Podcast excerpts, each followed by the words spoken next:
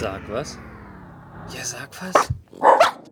Hallo und herzlich willkommen mal wieder zu einer neuen Ausgabe Sag was Geek Talk, der Nummer 176. Hier der vollgefressene Peppi. Hallo, ebenso vollgefressener Matze. Servus, äh, Peppi. Die Nummer stimmt aber nicht. Wir haben die 157. 157. 176. Ach, wo bin ich? Aber Siehst kein Problem. Es Siehst du, ist, mein, äh, mein, live alles ganzes, hier. mein ganzes Blut ist im Bauch. Wir haben gerade gegrillt. ja, mit genau. Kartoffelsalat. Das war sehr lecker. Und Nachtisch und ui. Ja, ähm, aber keine Sorge, wir unterhalten wir uns kriegen es hin. trotzdem. Wir kriegen das durch für euch. Ui. Wir steigen ein mit einer Menge an Geek-Themen und diese Woche natürlich ein wichtiges Geek-Thema, die Worldwide Developers Conference. Da habe ich mich komplett ferngehalten davon. Ich habe gesagt, ich habe gesehen, Matze hat es im Podcast, also brauche ich mich nicht drum kümmern. Der erzählt mir alles. Oh, du hast später noch ein Thema, was damit zu tun hat. Mit den Mac-Apps, iOS. Spoiler schon mal für später. Ach, das war das einfach nur, das war einfach nur Gerüchte. Ich habe mir gedacht, ich schreibe es mal rein, aber vielleicht können wir uns das Thema dann sparen.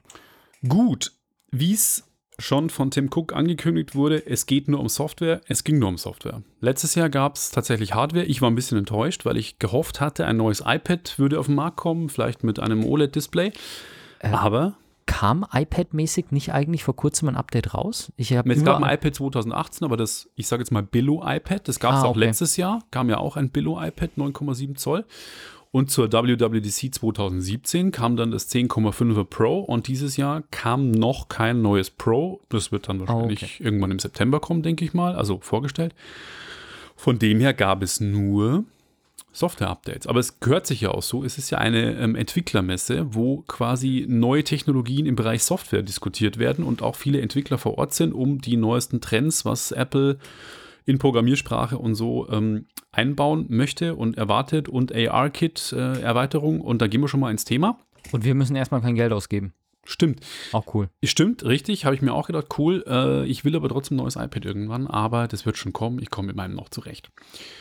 iOS 12. War klar, dass dieses Jahr auch ein neues iOS kommt und nachdem ja iOS und generell alle Apple-Software die letzte Zeit so ein bisschen in der Kritik war, aufgrund von haarsträubenden Software-Bugs, die von Sicherheitslücken bis über Akkuprobleme bis, ich will gar nicht alles aufzählen, Tödliche Smileys. Mm, hat sich Apple gedacht, okay, wir konzentrieren uns auf die Softwarequalität. Eigentlich für uns End-User gar nicht so schlecht, wenn es dann im Herbst wieder neue Hardware gibt, jetzt erstmal auch neue gute Software auf den Markt zu bringen.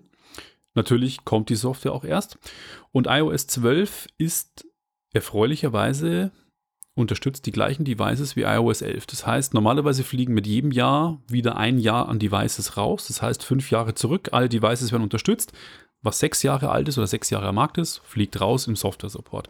Das ist diesmal nicht so. Und das heißt, auch die Geräte, die iOS 11 unterstützt hat, werden auch mit 12 unterstützt. Und das Ganze soll wesentlich effizienter mit der Hardware umgehen. Das heißt, Kamera launchen soll auch bei alten Devices wesentlich schneller von der Hand gehen, was ja von vielen Usern eine der meistgenutzten Features ist.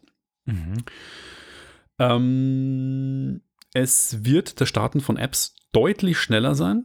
Das heißt, hier auch eine Geschwindigkeitsverbesserung. Akkulaufzeit, was ja auch ein bisschen eine Kritik war, soll verbessert werden, dass nicht mehr so viel Akku-Power gebraucht wird. Ich bin gespannt, wie sie das alles irgendwie hinkriegen wollen, weil das ja doch äh, schon ein groß gesetztes Ziel ist für die ganzen Features, die inzwischen in iOS integriert sind. Und vor allem, ja, generell, also die Situation, vor allem diese Sache mit, es wird schneller und braucht weniger Akku, Ja, ist ja, ja. per se eigentlich schon mal ein Widerspruch in sich. Also Ja. Physik, entweder du hast Rechenpower und es wird alles schneller und was Strom braucht, vor allem wenn du schon die existierende Hardware hast. Also wenn du einen neuen Chip baust, okay, der kann schneller und eff- energieeffizienter sein, aber Ja. aus einem drei Jahre alten Telefon bei weniger Strom mehr Power rauszuholen, das ist wirklich eine, eine Geschichte, die ähm, muss der Code halt Gut. echt effizient sein. Ja. Um mal Zahlen zu nennen, die Tastatureingabe poppt 50% flinker auf als vorher und äh, die Kamera lässt sich vom Sperrbildschirm 70% schneller öffnen als vorher. Was echt schon ordentliche Werte sind. Das Ganze soll im Herbst auf den Markt kommen. Ich denke mal, dazu hat Apple nichts gesagt. Es kommt ein neues iPhone im Herbst, das heißt auch iOS 12 wird dann veröffentlicht. in iOS 12 gibt es Memojis. Das heißt, es gibt neue Emojis, die es ja auch jetzt im iPhone X gab. Das heißt, das Gesicht wird per Face-Kamera gescannt und man kann dann quasi Videos verschicken, die einem dann irgendwie so comic-mäßig nachäffen, die halt quasi dein Gesicht machen. Und du kannst jetzt dein eigenes Gesicht auf diese Emojis tracken. Deswegen heißen sie jetzt Memojis.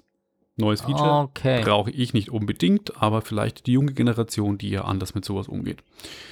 Augmented Reality, ein wichtiges Thema für Apple, also erweiterte Realität, heißt äh, mit ähm, Kamera gefilmte kombiniert mit 3D-Objekten oder virtuellen Objekten, die realistisch in diese Hintergründe integriert werden. Apple hat im letzten Betriebssystem das AR-Kit veröffentlicht, ein Programmiertool-Set, mit dem man Anwendungen generieren kann. Nun ist auch Adobe's Creative Cloud, die ja von vielen als Erstelltool für kreative Inhalte genutzt wird, unterstützt jetzt auch die AR-Anwendungen oder das AR-Kit von Apple.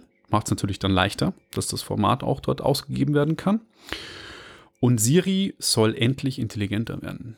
Apple hat ja einiges an Firmen dazugekauft, was künstliche Intelligenz betrifft. Siri soll nun Vorschläge machen. Vorschläge aufgrund dessen, was es glaubt, was du brauchst. Wenn du zum Beispiel gestresst bist oder so, schlägt dir Siri App-Vorschläge zum Thema Meditation vor. Wenn du gerne Sport machst, irgendwie schlägt dir Apple zum Laufen Apps vor, wenn du gerne läufst.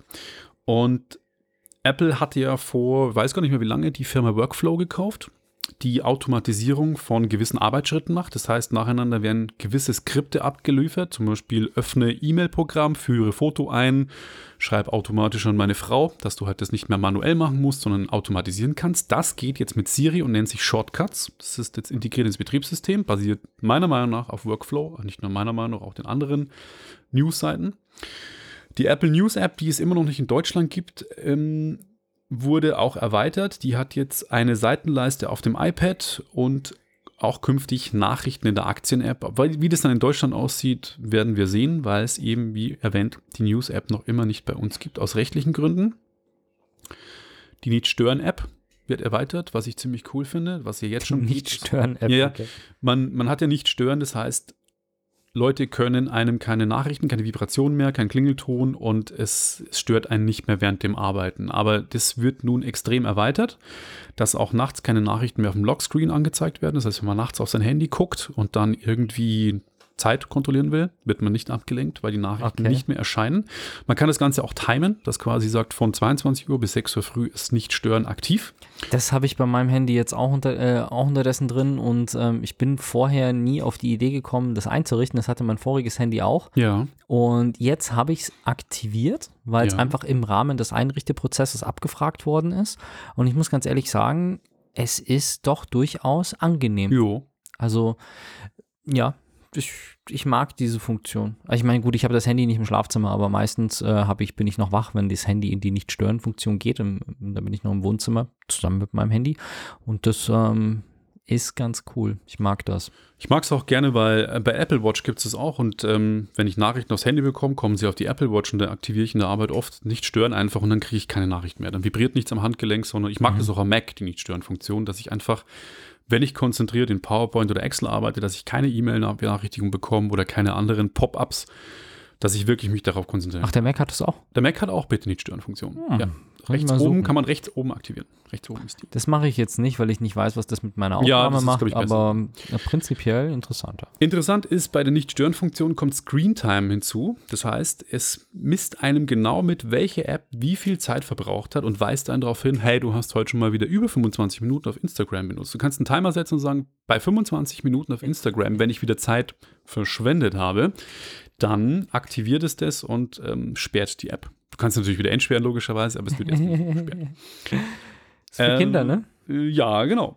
Ansonsten Watch OS 5, ein neues äh, Watch-Betriebssystem, das jetzt Yoga, Wandern und Walkie-Talkie integriert hat, was mich schon immer gewundert hat, warum gibt es keine Wanderfunktion? Es gab immer Gehen Outdoor, aber keine richtige Wanderfunktion. Ich hoffe endlich auf die Höhenmeterfunktion, weil die Apple ähm, Sport-App hat keine Höhenmeter-Messfunktion, was für mich im Wandern wichtig wichtig ist. Es gibt äh, genug andere Apps, wie zum Beispiel View Ranger, die haben eine Höhenmeter-Messfunktion, die nutze ich dann auch, aber ich finde es halt cool, wenn es die Apple-Funktion hat. Hat die Apple Watch ein Barometer mit drin oder wird das fürs GPS Ich glaube, das gemacht? wird über das GPS gemacht. Mhm. Ja. Okay. Äh, ansonsten gibt es eben diese neuen Workout-Optionen. Dann außerdem merkt die Apple Watch jetzt, wenn man im Training ist. Das heißt, man muss die App nicht aktivieren und sagen, okay, ich mache jetzt ein Schwimmtraining oder ich mache jetzt ein Jogtraining, sondern er sagt, hey, du könntest, wie du dich gerade bewegst, ich glaube, du joggst, wirst du Joggen aktivieren. Es erkennt von selbst, welches Training du gerade machst, finde ich eigentlich ganz cool. Und die Walkie-Talkie-Funktion ist, dass zwei Apple Watch-User untereinander telefonieren können. Also telefonieren geht ja schon immer, aber dass die nebeneinander durch kurzes Tippen einfach Walkie-Talkie nutzen können. Mac-Betriebssystem gibt es ein neues, das äh, wieder einen Namen aus der West, von der Westküste der USA hat. Ich wollte gerade sagen, diese automatische Sporterkennungsfunktion hat mein Fitbit auch und das funktioniert relativ gut. Ja, also das cool. ist ganz angenehm. Mojave, so habe ich jetzt Mojave. richtig hoffentlich ausgesprochen ist. Die Mojave-Wüste gibt es ja im Westen der USA und das neue Betriebssystem wird auch so heißen. Wird auch kommen im Herbst und hat endlich den viel gewünschten wasch, waschechten Dark Mode. Das heißt, man kann das komplette Betriebssystem mit, wie man es von Photoshop kennt, das heißt wirklich, die Flächen sind nicht mehr helles Grau, was blendet und lenken einen ab von der Fotobearbeitung zum Beispiel oder von den Inhalten, sondern sie sind dunkle Hintergründe mit weißer Schrift drauf und somit kommen bei Fotobearbeitung zum Beispiel die Fotos wesentlich besser zur Geltung. Es macht es viel Oh. angenehmer. Ich kenne es aus Lightroom und ich kenne es aus Photoshop. Ist wesentlich besser. Come to the dark side of macOS. Ja. Ansonsten gibt es auch eine clevere Idee, frage ich mich, warum die nicht schon längst drin ist. Die Stapel, die es auch aus dem Dock gibt. Im Dock gibt es ja, wenn du zum Beispiel sagst, du hast deine Downloads und klickst drauf, dann siehst du die ganzen Dateien, die im Dock sind, gestapelt übereinander. Das gibt es jetzt auch am Desktop. Das heißt, wenn du mehrere JPEGs oder Bitmaps hast, werden die alle gestapelt übereinander. Du klickst drauf und dann geht der Stapel auf und du siehst deine ganzen Bilder. Finde ich ein cooles Feature, ja. macht den Desktop aufgeräumter. Mhm. Apple TV kriegt auch ein Update mit tvOS und kriegt endlich für die Heimkino-Fans, die schon Apple hat ein super iTunes 4K Videoangebot, also alle Kinofilme, die es in neuester Form gibt, gibt es wirklich für Apple und vernünftige Preise, also 4K Videos zum Kauf als Stream zum günstigen Preis, kriegen jetzt ein Dolby Atmos Update, das ist nicht nur 4K mit HDR Dolby Vision, sondern auch Dolby Atmos Ton. Und vor allem die bisher gekauften Filme, die kriegen auch, wenn die ein Dolby Atmos Tonspur verfügbar haben, nachträglich die Dolby Atmos Tonspur. Nachgereicht. Finde ich cool. Ist natürlich der Vorteil von digitalen Produkten im Vergleich zu einer Kauf, Disk. zu einer Hardware, zu Ja, einer genau. Disk, ja. Weil Ja. wenn du das auf Blu-ray hättest, dann kannst du das knicken. Ja. Und das waren so im Großen und Ganzen, ja, Dann der Techniker vorbei und ritzt nochmal irgendwie drei, drei Linien rein. ja, theoretisch, ich meine, die ganzen Player haben ja auch alle Software-Updates, dann müsstest du halt irgendwie die Tonspur irgendwie dann äh, auf dem, die haben ja auch Nachladen. Speicherplatz hochladen, aber das macht ja keiner. Das ist ja Hm. irgendwie auch Schwachsinn.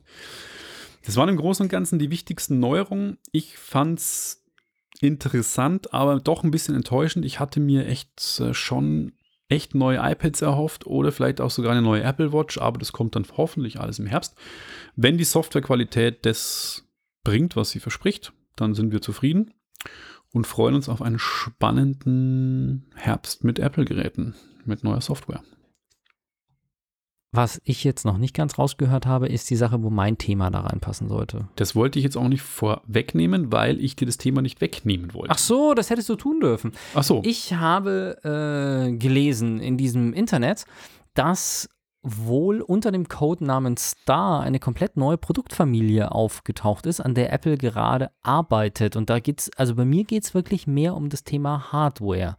Ach so, ich Ja, dachte um nein, nein. iOS-Apps. Nee, nicht um iOS-Apps, sondern um iOS als Betriebssystem. Und äh, offensichtlich arbeitet Apple an einer äh, Produktfamilie, die zwar Notebook-ähnlich sein soll, also Geräte, die halt einen Bildschirm und eine Tastatur haben, also kein iPad, sondern in der Form eines MacBooks. Allerdings mit Touchscreen, GPS, vielleicht auch mit UMTS-Modul, solchen Geschichten, also diese ganzen eigentlich Mobi Mobilgerät üblichen Sensoren in einem Formfaktor oder im Formfaktor eines Notebooks, angetrieben von ARM-Prozessoren, also von Mobile-Prozessoren, Okay. nicht von Desktop-Prozessoren. Und Ja. als Betriebssystem soll hier eben nicht direkt iOS, aber eine dem iOS sehr nahe Version wohl zum Einsatz kommen. Also quasi das MacBook Lite oder die, die, die Kreuzung, ein, ein, ein iOS MacBook, wenn du so willst. So in der Richtung. Verstehe, dann habe Genau. ich auch deine Überschrift missverstanden. Äh, MacBooks mit iOS. Ja. Ja, weil Genau. nämlich auf der Entwicklerkonferenz war das Thema, dass Apple iOS-Apps auch auf Mac zur Verfügung stellen will, aber Ah, sie okay. wollen nicht die beiden, das hat der Fagorini extra gesagt, sie wollen nicht beide Betriebssysteme zusammenführen. Also deins ist ja quasi eine neue Hardware, die Genau, eine neue Hardware-Produktlinie, die quasi powermäßig äh, eher auf Level eines Mobile-Devices angesiedelt ist, aber eben in Form eines äh. Desktop-Hardware. Okay. Genau.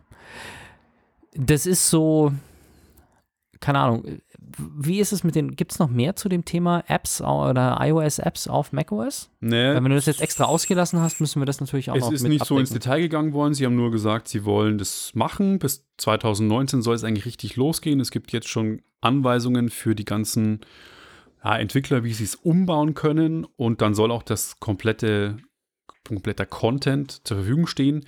Aber es soll eben das nicht äh, ersetzen. Also. Aber das wäre ja mal cool, wenn man dann so Apps wie WhatsApp oder sowas nicht mehr umständlich über diesen äh, Browser, äh, über den Browser nutzen müsste, sondern direkt öffnen könnte als zweite Instanz oder sowas. Ja, das wäre doch ganz nett. Ja, aber äh, bei meiner Meldung geht es wirklich um das Thema, es soll, es könnte eine neue Hardware-Schiene geben, die eben so eine angesiedelt ist zwischen dem iPad und dem MacBook. Ja. Tja.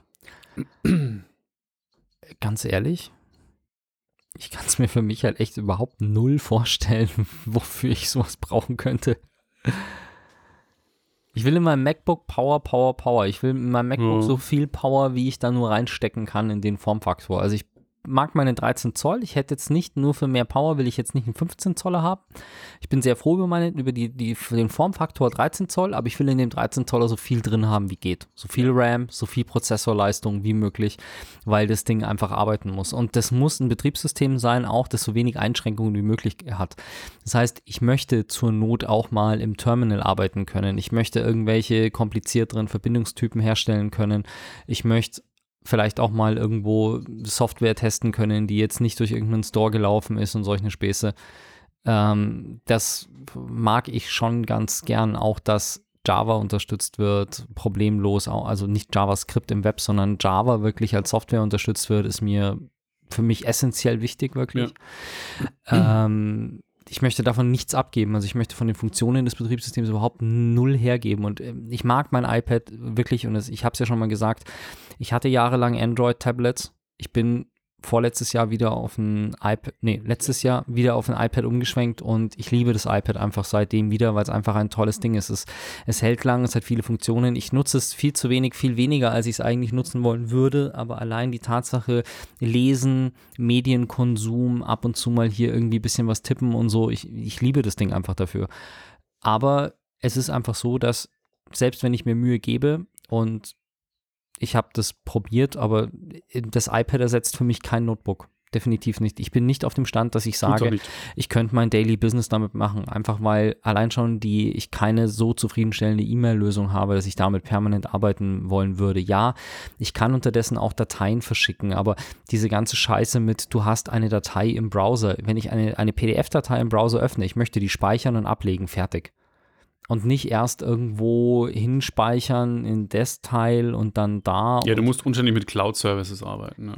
ja, das ist einfach, da sind zu viele Sachen, wo ich drumherum arbeiten muss, damit ich die Sperren des Betriebssystems, wo mich das Betriebssystem zu sehr nach seinen Wünschen dazu drängt. Genau eben, ich muss es in der Dropbox speichern. Ich kann es nicht auf dem Device speichern. Nein, ich will das nicht in der Dropbox haben. Ich will das Ding runterladen und an den Drucker schicken. Ich möchte das Ding runterladen, per E-Mail verschicken, weil ich das jemandem, einfach nur jemandem zur Verfügung stellen wollte, der Ja. es selber nicht gefunden hat. Und dann möchte ich das löschen und fertig. Ich will muss aber sagen, in einigen Fällen und ersetzt es bei mir inzwischen schon das Laptop. Also ich habe zu Hause, äh, in der Arbeit natürlich nicht, da klar, da habe ich auch andere Systeme, aber zu Hause, wenn ich was so für unser Podcast zum Beispiel mache und Texte eingebe und ähm, ja, Links einfüge und Recherche mache und auch der Splitscreen-Modus funktioniert inzwischen, finde ich relativ gut, dass du links einen Browser offen hast und rechts Notizen machen kannst und ich komme dem Mailprogramm schon ganz gut klar, aber ich habe jetzt auch nur ein Mailkonto eigentlich da aktiv. Es ersetzt es nicht, Es kann aber manche Aufgaben kann ich mit dem iPad machen, die finde ich inzwischen schon relativ prof- professionell sind. Auch das Multitasking Ja. mit dem Dock finde ich funktioniert Alles was, relativ gut. im, alles, was im Web ist, solche Geschichten mache ich auch, also vielmehr so abends mal noch irgendwie was im Web recherchieren, was mir halt auf dem Telefon einfach auf den Sack geht, weil Dis das Display zu klein ist Ja. und das alles irgendwie Ja. komisch ausschaut. Ist mit dem iPad super, Recherchen, Surfen, solche Geschichten. Texteingaben mache ich relativ selten. Es geht zwar immer, wenn ich dann sage, jetzt mache ich es mal mit dem iPad, aber wenn bei mir das iPad und das Notebook halbwegs nebeneinander liegen, sodass ich entweder mit der linken Hand nach dem iPad greife oder mit der rechten nach dem Notebook greife ich grundsätzlich nach dem Notebook, sobald ich irgendwas eingeben muss, E-Mail schreiben oder sonst irgendwas. Ist aber mh, Gewohnheit bei mir. Das gebe ich, gebe ich zu, nicht weil es das iPad nicht kann. Na gut, auf jeden Fall. Es soll hier eine neue Kategorie oder es könnte hier eine neue Kategorie von Hardware kommen. Ich bin gespannt. Ich bin mir auch sicher, dass die Dinger sich wieder verkaufen wie geschnitten Brot, weil Apple es immer noch halbwegs drauf hat, die Sachen so zu vermarkten, dass die Leute es kaufen. Insofern, ja, sollen sie machen, sollen sie rausbringen. Ich bin sehr gespannt. Ich schaue mir das dann auch gerne mal an, aber wie gesagt, wenn ich schon höre, es ist eine von iOS angepasste Variante, dann gehe ich davon aus, dass ich da nicht unbedingt sowas zu Hause haben werde. Okay. Mal gucken. Zum Thema ähm, iOS-Apps auf Mac, also die sollen dann tatsächlich nicht die iOS-Apps sein, sondern das sind iOS vom Inhalt die Apps, aber auf Mac tatsächlich kompiliert, also umgebaut. Ja. Dann würde ich sagen, wir schauen uns hier, es wirkt für mich nach einem Filmthema. Richtig. Und hast du von dem Film Your Name schon mal was gehört? Nein. Ja, das, wobei du dich ja eigentlich für Anime schon, glaube ich, interessieren kannst. Hm, Ja, ich kann mich interessieren, wenn mir, für manche ja, ja, durchaus, aber ich bin jetzt alles andere als aktiv in dem Bereich, dass ich mich Ich auch. Geht mir genauso. Ich bin drüber gestoßen, weil ich auf diversen Medienseiten war und der Film Your Name, gestern, heute und für immer, so ist der offizielle deutsche Titel, kam jetzt, war im Kino Anfang des Jahres, kam auf Heimkino-Release, Blu-ray, Ultra HD-Disc und auch äh, Streaming-Angebot jetzt im Mai auf dem Markt und war tatsächlich 2016 in Japan der zweiterfolgreichste ei- inlandsproduzierte Film, der vierterfolgreichste Japan mit auch ausländischen Filmen gerechnet überhaupt. Also er hat wahnsinnig viel äh, ein, Gewinn eingespielt. Und ich habe mir dann gedacht, jetzt muss ich mir das mal anschauen. Die Story geht um zwei Teenager. Das eine ist ein Mädchen, die heißt Mitsuha, die wohnt in einer Stadt Itomori. Die Stadt Itomori kannte ich vorher nicht, aber habe dann aufgrund des Films recherchiert, was mit dieser Stadt los ist. Dazu komme ich gleich. Und das andere ist, es geht um einen Jungen aus Tokio, der, Das habe ich schon mal gehört. was? Tokio. Ja, das kennt man. Tokio ist die Hauptstadt von Japan. Mhm. Ähm, und auf jeden Fall heißt er Taki. Und Taki und Mitsuha stehen in Verbindung, obwohl sie sich eigentlich vermeintlich nicht kennen. Ich darf jetzt nicht zu viel erzählen, weil es eigentlich sonst ein Spoiler ist. Okay. Auf jeden Fall, sie wacht in der Früh auf und kann sich immer an so ein paar Sachen erinnern, die mit ihm auch zusammenhängen. Und er wacht irgendwie auf und irgendwie wird beiden dann mal bewusst, dass sie eigentlich eine gewisse Verbindung zueinander haben. Die kann ich jetzt nicht erzählen, was die Verbindung ist, weil das die Geschichte des Films ist. Die Geschichte, das Drama des Films ist, dass in der Stadt Itomori wird ein Meteorit einschlagen. Und das Interessante ist, das basiert auf wahren Begebenheiten. Denn vor 1200 Jahren ist in der Stadt Itomori, die an einem See liegt, tatsächlich ein Meteorit eingeschlagen. Und der See, der Suwa-See, ist ein Meteoritenkrater, der sich mit Wasser gefüllt hat. Gab es die Stadt damals schon? Ähm, ja, die wurde 400 nach Christus gegründet und ist äh, Mhm. 1200, also vor unserer Zeit jetzt. Da ist der Meteorit eingeschlagen und es hat damals, glaube ich, schon ziemliche Katastrophe verursacht und dort Mhm. ist die Stadt immer noch besiedelt heute. Oh ja. Und in der Provinz Hida, wenn es genau interessiert, liegt die. Ich habe sie nicht besucht, als ich in Japan war. Ich kannte sie auch bis zu dem Film nicht. Und in dem Film geht es jetzt erneut um einen Meteoriteneinschlag, der auch in TV-Nachrichten immer wieder berichtet wird, dass er wieder Meteorit kommt und da kommt es zu einem großen Drama, weil der könnte wieder einschlagen in der Stadt Itomori. Die Geschichte ist eigentlich eine romantische Liebesgeschichte. Ich stehe nicht auf sowas, aber die ist so wahnsinnig süß erzählt und es ist vor allem verdammt gut gemacht. Also es ist brillant gezeichnet. Es sind viele Computereffekte auch benutzt worden. Es ist auch wirklich ein. Anime. Es ist ein richtiger Anime. Okay. Es ist nicht 3D CGI, sondern es ist benutzt worden auch CGI. War mir jetzt bloß nicht sicher, weil wir hatten ja neulich auch über die eine oder andere Serie oder den einen oder anderen Film gesprochen, Ja. der eine Anime-Vorlage hat, dann aber als Realfilm so, verfilmt wurde. Ja, Deswegen, okay. Das ist tatsächlich so. Ist witzig, man kann drüber lachen, ist auch für Leute, die nicht jetzt mit Anime was am Hut haben. Ich bin jetzt nicht der Ober-Anime-Fan, ich finde es faszinierend, weil ich Japan cool finde, aber auch meine Frau, die hat gesagt, öh, Anime, öh, Zeichentrickfilm. Und als sie dann mit einem Auge vom Küchentisch gesehen hat, was das eigentlich für ein Film ist, hat sie sich auf der Couch dazugesetzt und dann gesagt, ich will das jetzt mit zu Ende schauen, ich will wissen, was da passiert, weil die Geschichte ist süß erzählt, es ist ein bisschen Fantasy, es ist Science Fiction mit dabei. Ähm, und es ist wirklich toll gemacht. Also es ist ein aufwendiger Film mit gutem Sound, mit äh, ist sehr japanisch, muss man auch sagen. Also wenn man sagt, oh, ich kann mit Japanern und äh, so gar nichts anfangen mit der Kultur, dann findet man es vielleicht komisch.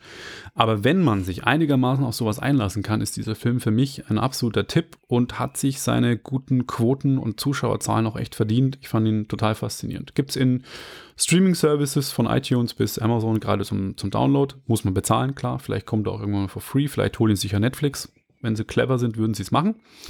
Ansonsten hat die Universum-Film hier im Verleih auf Disc kann man sich auch holen. Und für mich ein klarer Favorit, wo ich sage, wenn man was anderes mal schauen will, außer Deadpool und Han Solo, wo wir später noch dazu kommen, oder Solo. Aber echt ein cooler, cooler Film auf jeden Fall. Ähm, ist er in Deutsch verfügbar? Ja, Deutsch. Okay. Synchronisiert. Wurde Ja, synchronisiert. Nur die Musik ist nicht synchronisiert. Das ist Ja, japanischer ist J-Pop. Nicht so, nicht so schlimm. Ja, weil ich habe neulich auch irgendwie, ich hab, da habe ich mir eine Anime-Serie mit diesen Unsterblichen da habe ich mir angeschaut und dann hat mir Netflix irgendwie ein paar andere Sachen ähm, vorgeschlagen und das war dann irgendwie so irgend so eine japanische Weltraumserie, die war halt in japanisch mit englischen Untertiteln, Uh, wo er da auch so, so an, an, anlaufen lässt und ich so, oh nee. Ja, ja, das kann anstrengend sein. Also auf Englisch okay, aber klar, Englisch gucke ich, ich gucke bevorzugt Englisch, aber Japanisch mit englischen Untertiteln brauche ich halt dann echt doch nicht. Das ist halt irgendwie zu viel, wenn das auf die Ohren so einprasselt und dann musst du auch noch in der Fremdsprache mitlesen und na, das, das war mir dann zu hart. Interessanterweise, ich habe neulich äh, gehört, dass in dass der asiatische Markt, speziell der chinesische Markt für Hollywood ja sowieso ein riesen Feld ist, ne? Also Ja, weil du das jetzt auch, weil du das jetzt auch so getrennt hast zwischen der lokal, der zweitstärkste Film, international der viertstärkste Film. Das nicht umsonst. Du hast gerade angefangen. ähm, aber du hast jetzt China gesagt, ne? Ich habe jetzt China gesagt, weil China einfach so groß ist und letztes Mal habe ich irgendwo gelesen oder gehört, dass manche Studios gar nicht so traurig darüber sind, wenn ihre Filme an den äh, Hollywood-Kassen floppen und die Fil weil die Filme teilweise trotzdem riesige Gewinne einspielen, wenn sie in China ein Erfolg werden.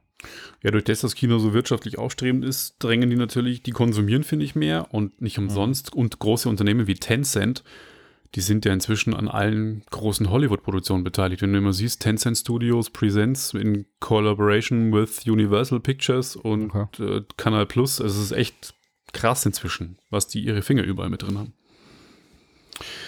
Alles klar. Wir haben Eine musikalische Pause.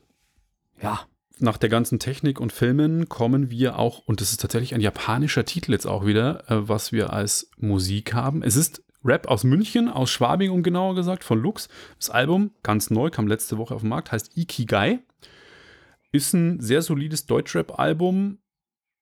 Wir hören einen Track und sind dann wahrscheinlich noch so dreieinhalb bis vier Minuten wieder zurück. München. Radio München. Ja, ja, ja, ja, ja. Es ist, es ist alles ganz normal. Alles ganz normal. Beste Leben. Und da sind wir wieder bei euch. Bei, Genau. Für euch. Bei euch. Ja. Wir sind bei euch, wir sind aber auch für euch da. Richtig. Und das war gerade leider nur im Livestream, im Download nicht mehr aus rechtlichen Gründen. Lux mit einem neuen Album Ikigai, Rapper aus München, aus Schwabing, um genau zu sein. Release Party war letzten Freitag im Miller Club. Und ich glaube, der Kollege geht bald auf Tour. Features von Fat Tony und Edgar Wasser sind drauf, die ich ja sehr verehre, die auch er selber verehrt und froh ist, dass sie auf dem Album sind. Ich finde das Album solide, es haut mich nicht um. Ähm, von dem her genug zum Münchner Hip-Hop. Wir gehen zu einem nervigen Thema der letzten Wochen, würde ich sagen, oder? Was du unseren Zuschauern, Zuhörern da erklären willst. Ihr habt es alle mitbekommen. In den letzten Wochen, spätestens am 25.05., seid ihr mit E-Mails überschwemmt worden, dass irgendjemand seine Datenschutzvorschriften äh, Datenschutzerklärung anpasst, weil die DSGVO, die Datenschutzgrundverordnung in der EU in Kraft getreten ist und seitdem drehen alle am Rad. Absolut. Das äußert sich bei mir, dass auf einmal irgendwelche Firmen, die sich dafür vorher nie interessiert haben, mir irgendwelche Verträge äh, zuschicken, dass wir in der Firma irgendwas unterschreiben sollen. Und ich mache mir ja den Spaß und lese die Scheiße auch durch, die die mir da schicken. Und ich habe schon den einen oder anderen. Neulich habe ich einen Vertrag zugeschickt bekommen, in dem ich versichert hätte, dass wir einen Datenschutzbeauftragten be- benennen und dem, denen mitteilen, wie der heißt. Wo ich dann gesagt habe, äh, Leute, es tut mir sehr leid, ich würde das tun, aber wir haben unter zehn Mitarbeitern und deswegen brauchen wir keinen Datenschutzbeauftragten und ich werde den für euch nicht bestellen. Ja. Definitiv. Also bitte müsst ihr. Heute habe ich von einer Schule einen Vertrag bekommen, wo dann Sachen drin standen wie die Verarbeitung der von Daten, also abgesehen davon, dass ich von denen echt keine Daten bekomme, weil das Einzige ist, ich nehme eine ausgedruckte Liste mit Teilnehmernamen in die Hand und gebe die rum zum Unterschreiben. Mehr mache ich von denen nicht. Ich habe von denen keine Daten, vor allem nicht in digitaler Form. Aber ich musste denen, sollte denen unterschreiben, dass ich auf meinen Privatgeräten keine Daten verarbeite, grundsätzlich und auch nicht in Privatwohnungen, wo ich dann auch darauf hingewiesen habe, dass ich als Privatperson für die arbeite, weil das auch privat abgerechnet wird und nicht für die Firma, sondern das mache ich selbstständig Ja. nebenbei, was natürlich ordentlich abgerechnet ist, aber ähm, es ist einfach nicht die Firma, die das macht und dementsprechend ist in dieser Funktion ähm, ist das halt ein privates Notebook und ein privates, äh, ein privates Telefon. Und auch wenn ich arbeite für die, arbeite ich in meiner Privatwohnung da dran und wie sie sich das eigentlich vorstellen. Und ja, andere unterschreiben das halt einfach und ich frage dann immer nach. Und dann kommt immer so, ja, aber das ist, wir wollen da ja eigentlich auch gar nichts, aber wir, wir brauchen das halt jetzt. Und das hat die Rechtsabteilung so hergegeben, sag ich, ja, pff, ja, gut, ich unterschreibe es euch unter den, den, den und den Voraussetzungen fertig. Dann streiche ich halt was durch oder wie auch immer. Und ich weiß gar nicht, ob das jetzt mit der DSGVO zu tun hatte. Das ist mir jetzt gerade gestern Abend ist mir das noch aufgefallen, nachdem ich das Thema eingetragen hatte. Es gibt jetzt ein Gerichtsurteil vom EuGH, was Unternehmen auf einmal sagt, sie haben äh, Mithaftung für Datenschutzverletzungen von Plattformen, die sie verwenden.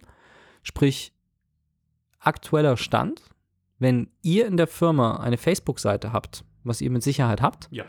dann haftet ihr für Datenschutzverstöße von Facebook. Ja, dass, wenn dieses Urteil in irgendeiner Form wirklich so ernst genommen wird, weil das wird, wurde vom EuGH gefällt und geht jetzt wohl zurück nach Deutschland, wenn die das so umsetzen, bedeutet das das Aus für Online-Dienste. Punkt. Ja. Das ist das Ende von kommerzieller Nutzung von Social Media. Krass. Fertig.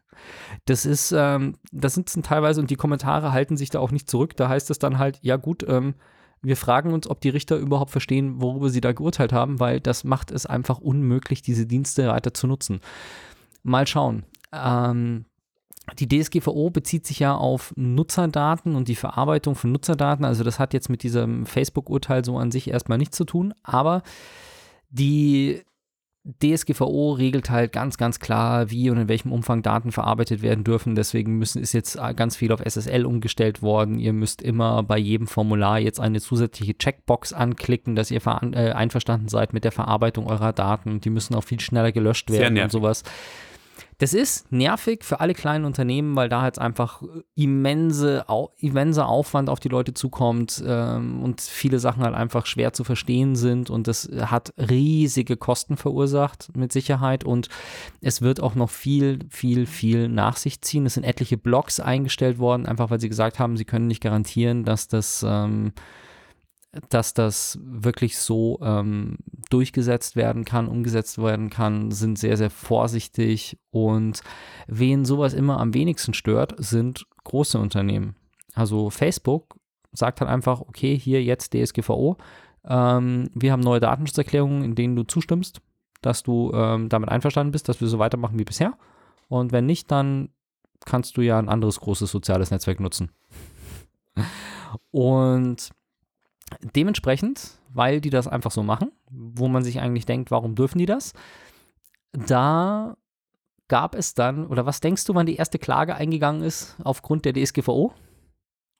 Noch vor dem 25. Nee, am 25. Nein, am selbst. 25. Ja, das dachte am ich mir schon, dass das so 25.05. ist. ist Ja. die erste Klage bei den Gerichten gelegen und es klagt ein alter Bekannter, nämlich äh, Max Schrems. Oh, ich habe Tag klein geschrieben. Wer ist nochmal. Max Schrems? Ich besser so aus. Dankeschön.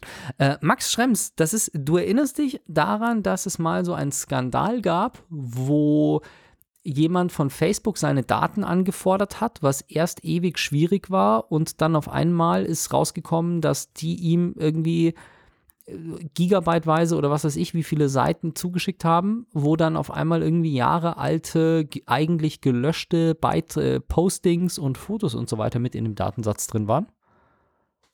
Da gab es mal was. Ja, ich erinnere mich jetzt wieder. Genau, Mhm. das war Max Schrems.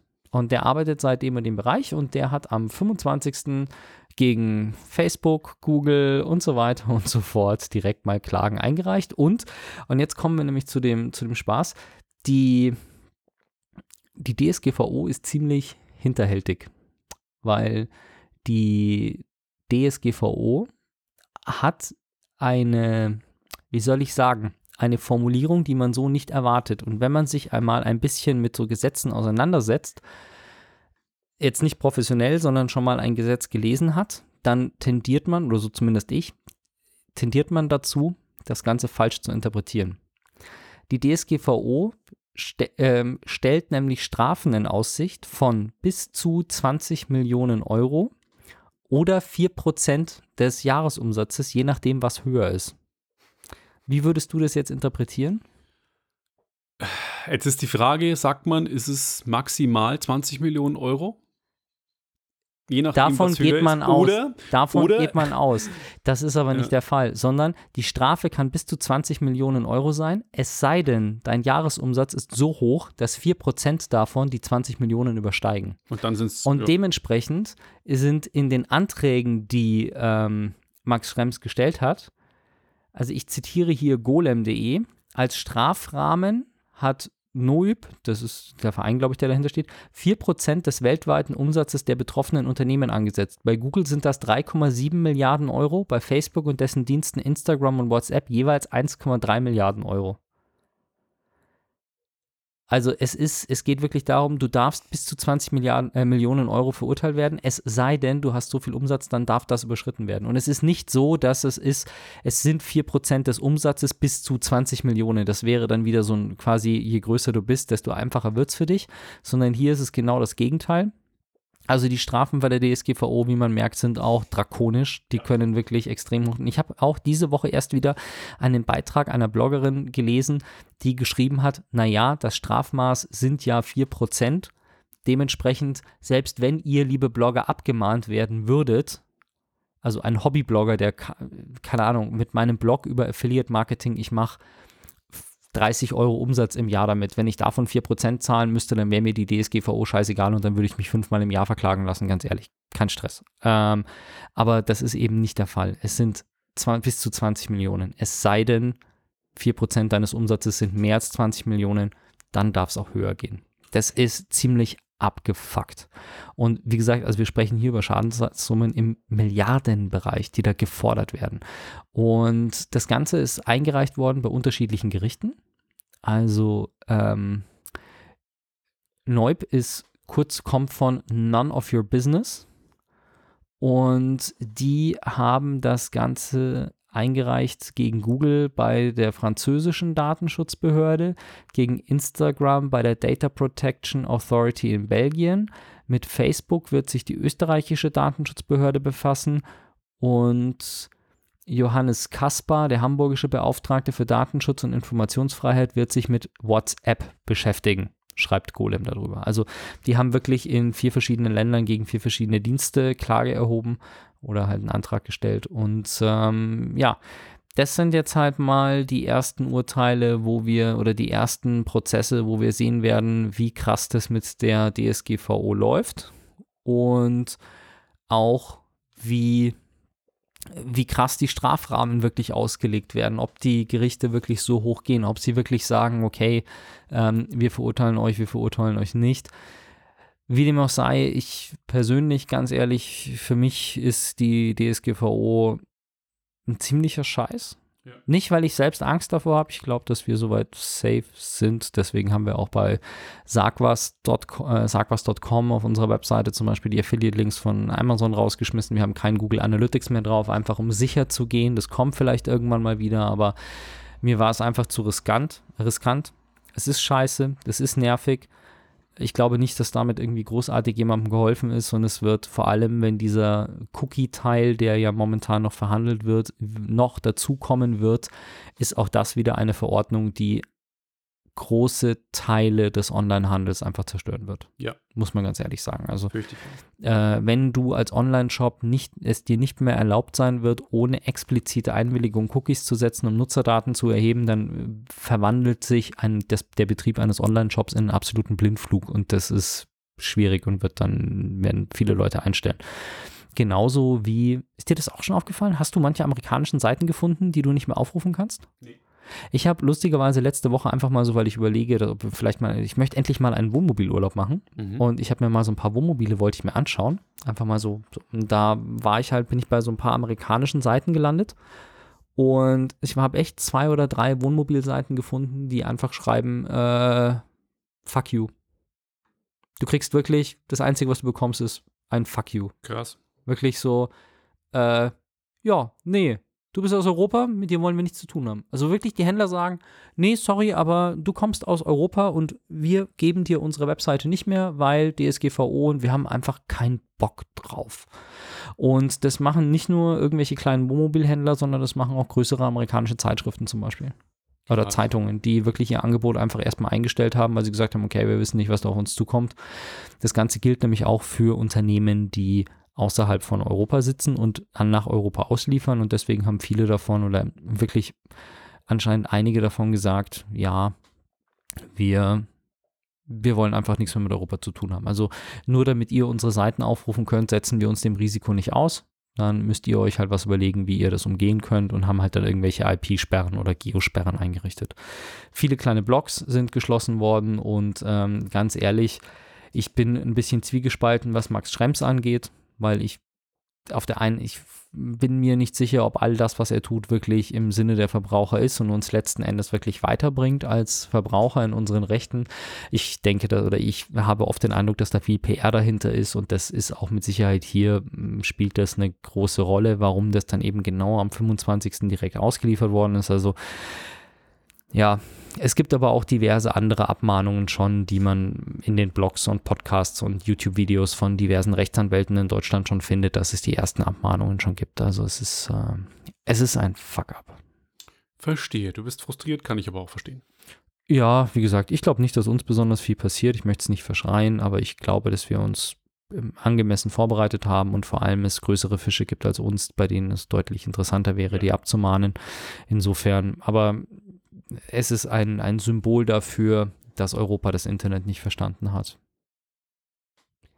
Aber gehen wir zu erfreulicheren Dingen. Ich lese da Deadpool 2, ein Film, den ich unbedingt sehen möchte, also bitte Spoiler nicht zu viel. Nein. Ha, was soll man bei Deadpool schon spoilern? Nee. Also spoilern werde ich sowieso nichts, da achte ich immer drauf. Aber Kino, Kino, Kino ist gerade so ein bisschen ein Ding. Es sind zwei große Kracher eigentlich im Mai jetzt auf den Markt gekommen. Das eine ist Solo, A Star Wars Story, der neue Star Wars Film, der in Regelmäßigkeit jedes Jahr Disney nun die Kommerzmaschinerie äh, von Star Wars Lizenz ausschlachtet. Und dieses Jahr ist Solo eine Geschichte um den Piloten Han Solo und Chewie, wie sie den Millennium Falcon finden.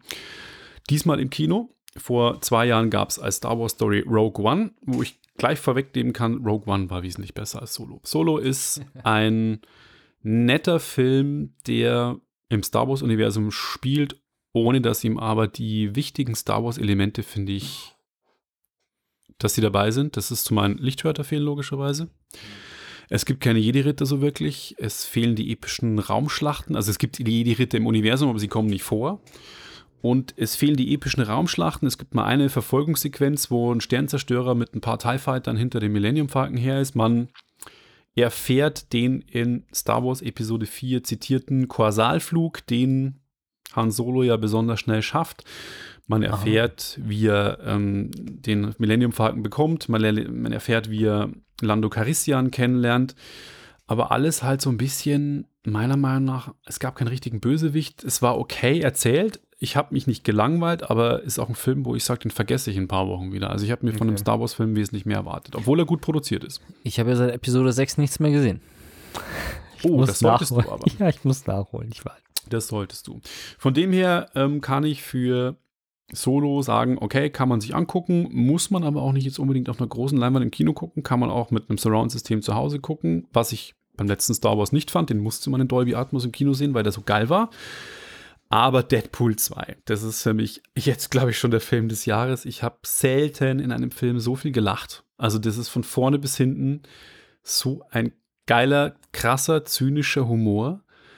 Als Intro alleine, du brüllst dich weg. In der Mitte kommt ein, ich sag nur Fallschirmsprung, eine Szene, wo du fünf Minuten Tränen lachst, weil du denkst, es kann doch nicht sein, was passiert denn jetzt noch? Ich habe ihn im Original gesehen auf Englisch.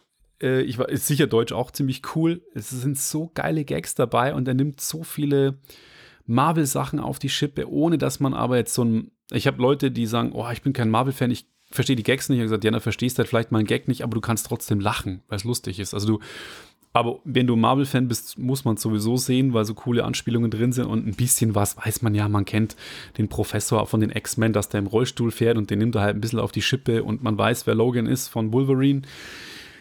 Aber es ist echt, die Story spielt zwei Jahre nach dem ersten Deadpool. Das kann man auch sagen, ohne dass es ein Spoiler ist. Seine Frau kommt um, das passiert nämlich gleich am Anfang und dann geht es um Rache. Das ist die Story des Films. Ach, siehst du, ich dachte, die wäre, ich dachte, die wäre schon tot. Nee. Nee, war sie nicht, gell? Die hat er gerettet, ganz Ja, am Schluss vom ersten Teil. Genau. Hm. Und er stellt sich da ein Team zusammen und ja, Macht sich auch über, über DC lustig, ne? ja, also ja. Irgendwo ist Batman, habe im Trailer war irgendein so ein Batman-Spruch drin. Ja.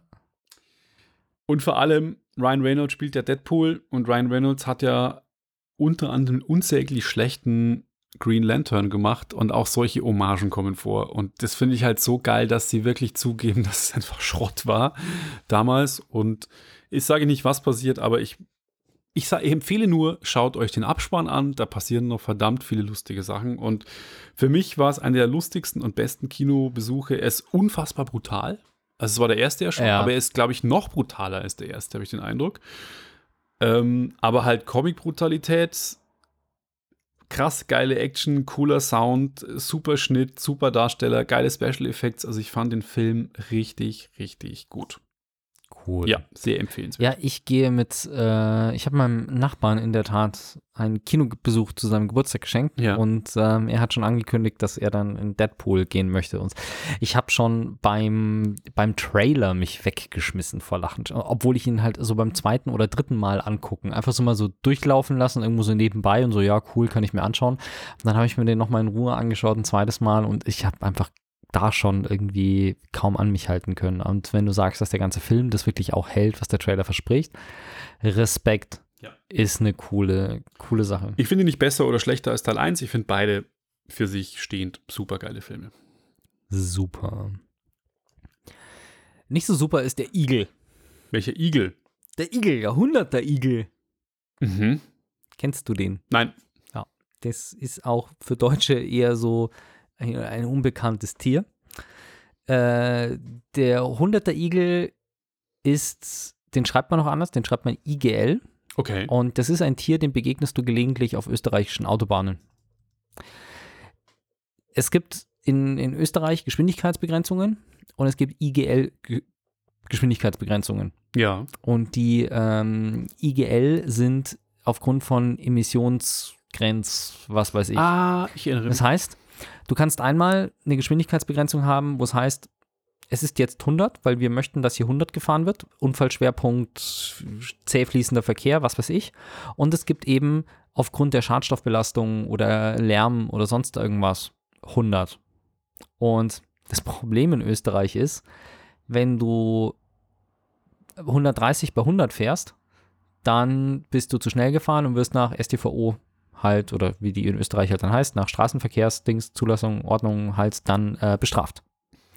Wenn du jetzt aber bei einem 100er Igel zu schnell fährst, dann warst du zu schnell, wirst deshalb bestraft Und? und du hast die Umwelt gefährdet, weil du Oh gegen Gott. die Emissionsgrenzwerte verstoßen hast. Mhm. Und damit ist der 100er Igel halt beim 100er Igel 130 fahren ist halt äh, deutlich teurer als bei normalen 100, 130 zu fahren, weil du quasi von nach zwei Gesetzen bestraft wirst. So zumindest habe ich mir das von Österreichern erklären lassen. Und aus Österreich kam jetzt auch schon der erste Vorschlag, dass äh, zum Beispiel Stromer, also Elektroautos, beim 100er Igel sich halt nicht dran halten müssen. Okay. Ja, weil das Elektroauto halt bei 100, gen- Keine 130 Emission. genauso Mhm. viele Emissionen hat wie Mhm. bei 100. Verstehe. Das ist jetzt auf den, äh, muss man noch ganz ehrlich dazu sagen, das ist nicht auf die Lautstärke. Auf die Lautstärke stimmt das wirklich nicht, weil ein Elektroauto bei 130 genauso laut ist wie ein normales Benzinauto bei 130. okay. Weil ähm, ab, wie habe ich so irgendwo mal gelernt, ab 80 km/h übertönt das Reifenabrollgeräusch das Motorengeräusch. Also jetzt, wenn wir jetzt mal nicht von irgendwelchen äh, 12-Zylinder-Sportwagen sprechen, die da richtig laut werden, wenn sie mal höhertourig sind, aber bei einem normalen Pkw ab 80 km/h ist der Reifenabrolllärm größer als der Motorenlärm. Deswegen würde die Lautstärke eines Elektroautos bei 130 dürfte eigentlich nicht anders sein als die von einem Benziner bei 130. Aber er braucht natürlich, er hat keine lokalen Emissionen an der Stelle. Und das einfach mal so als Randbemerkung mal eine Geschichte, die eventuell, Politiker machen sich ja diverse Gedanken, wie man Elektromobilität fördern könnte. Und wenn es hier darum geht, dass du schneller fahren darfst mit einem Elektroauto, ist das vielleicht für einige ein Anreiz, das dann doch nochmal auszuprobieren. Man weiß es nicht. Es ist auch bisher nur ein Vorschlag von einer Politikerin, also noch nichts, was irgendwie in der Nähe eines Gesetzesentwurfs oder eines Förderantrags oder sonst irgendwas ist. Aber ich finde die Idee eigentlich ganz lustig, über die Schiene mal zu probieren. Cool. Fand ich spannend. Ich habe gerade das letzte Thema gecancelt. Das werde ich in die nächste Ausgabe verschieben. Du hast das letzte Thema gecancelt. Ich habe das letzte Thema gecancelt, weil äh, es ging um, ich kann schon mal spoilern, Detroit Become. Human, das neue PlayStation-Spiel, das erst vor zwei Wochen auf den Markt kam. Ich habe es gestern angefangen zu spielen und habe mir extra noch Mühe gegeben. Ich habe mir so ein bisschen, bin länger aufgeblieben deswegen, damit ich noch ein bisschen reinspielen kann. Aber da wir schon eigentlich mit der Zeit gut dabei sind und ich eigentlich noch ein bisschen mehr spielen möchte, damit ich mehr zum Spiel sagen kann, verschieben wir das Ganze einfach auf die nächste Sendung. Alles klar. Und dann sind wir quasi am Ende der Ausgabe angelangt. Und 157? Zwar 157 Genau. und sagen Danke fürs Reinhören, danke Richtig. für eure Aufmerksamkeit und bis zum nächsten Mal. Bis dann. Ciao, ciao. Bye. Wenn euch das nun gefallen hat, dann liked uns auf facebook.com slash sagwaspodcast und abonniert uns auf iTunes oder im Podcatcher eures Vertrauens. Alle Infos zur Show, den Themen und alle Folgen gibt es auch auf www.sag-was.com. Fragen, Anregungen und Feedback nehmen wir gerne über Facebook oder als Kommentar auf der Website entgegen. Und wenn ihr gerade Zeit habt, dann bewertet uns doch bei der Podcast-Plattform, auf der ihr uns gefunden habt.